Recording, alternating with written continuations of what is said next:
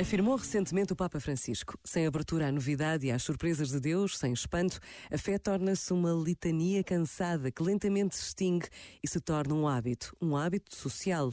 O espanto, que ao mesmo tempo maravilha e transtorna o crente, é como o certificado de garantia que o encontro com Deus é verdadeiro.